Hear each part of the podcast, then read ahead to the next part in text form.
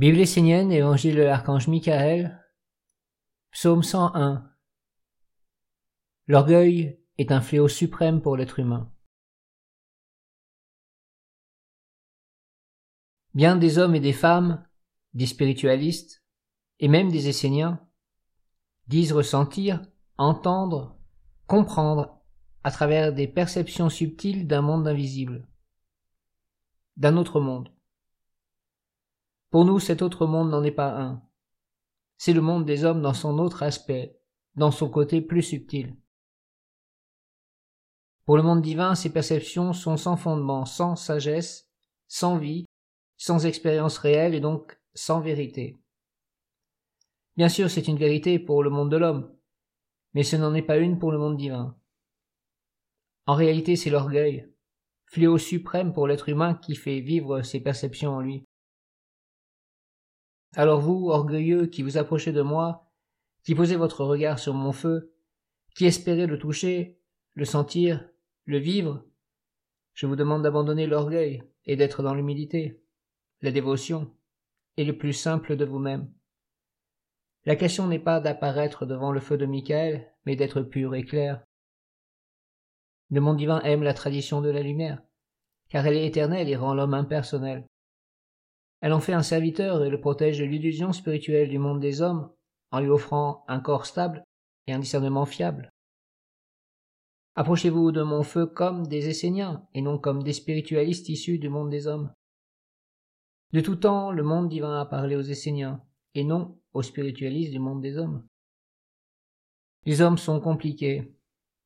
Ils vivent, ont des perceptions, des inspirations, des intuitions, et ne savent même pas qui dirige leur vie, qui les inspire, parle, pense, regarde à travers eux.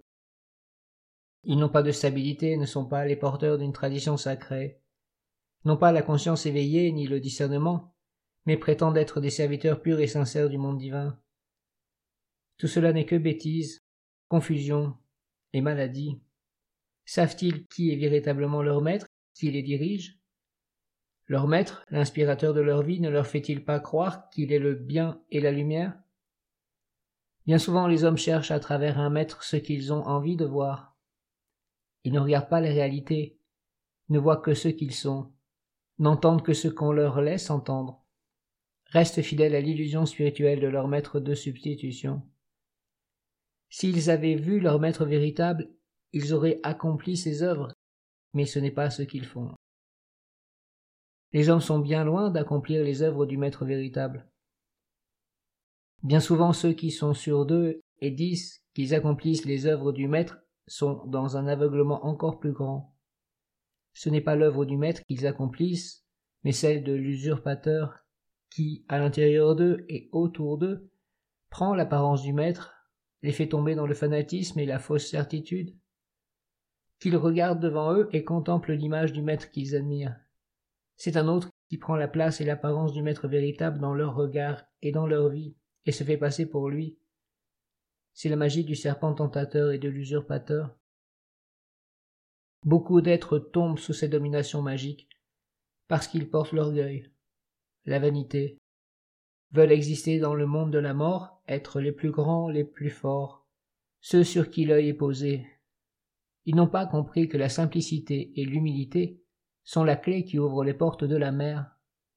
La mer est celle qui parle pour vous devant le monde divin.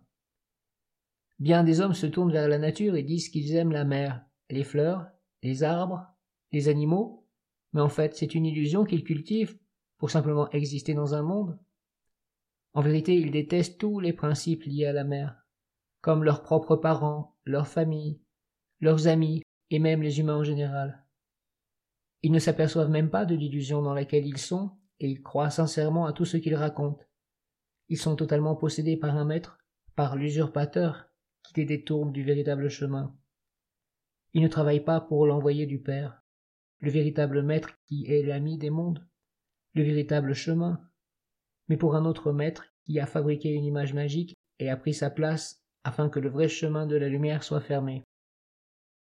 Entrez dans l'humilité, la pureté, la vérité, et trouver le chemin du maître authentique, qui vous délivrera des maîtres de substitution. Ne laissez pas cet usurpateur se glisser dans votre vie, s'insinuer dans vos actes, regarder dans vos yeux, parler dans vos pensées et agir à travers vos mains.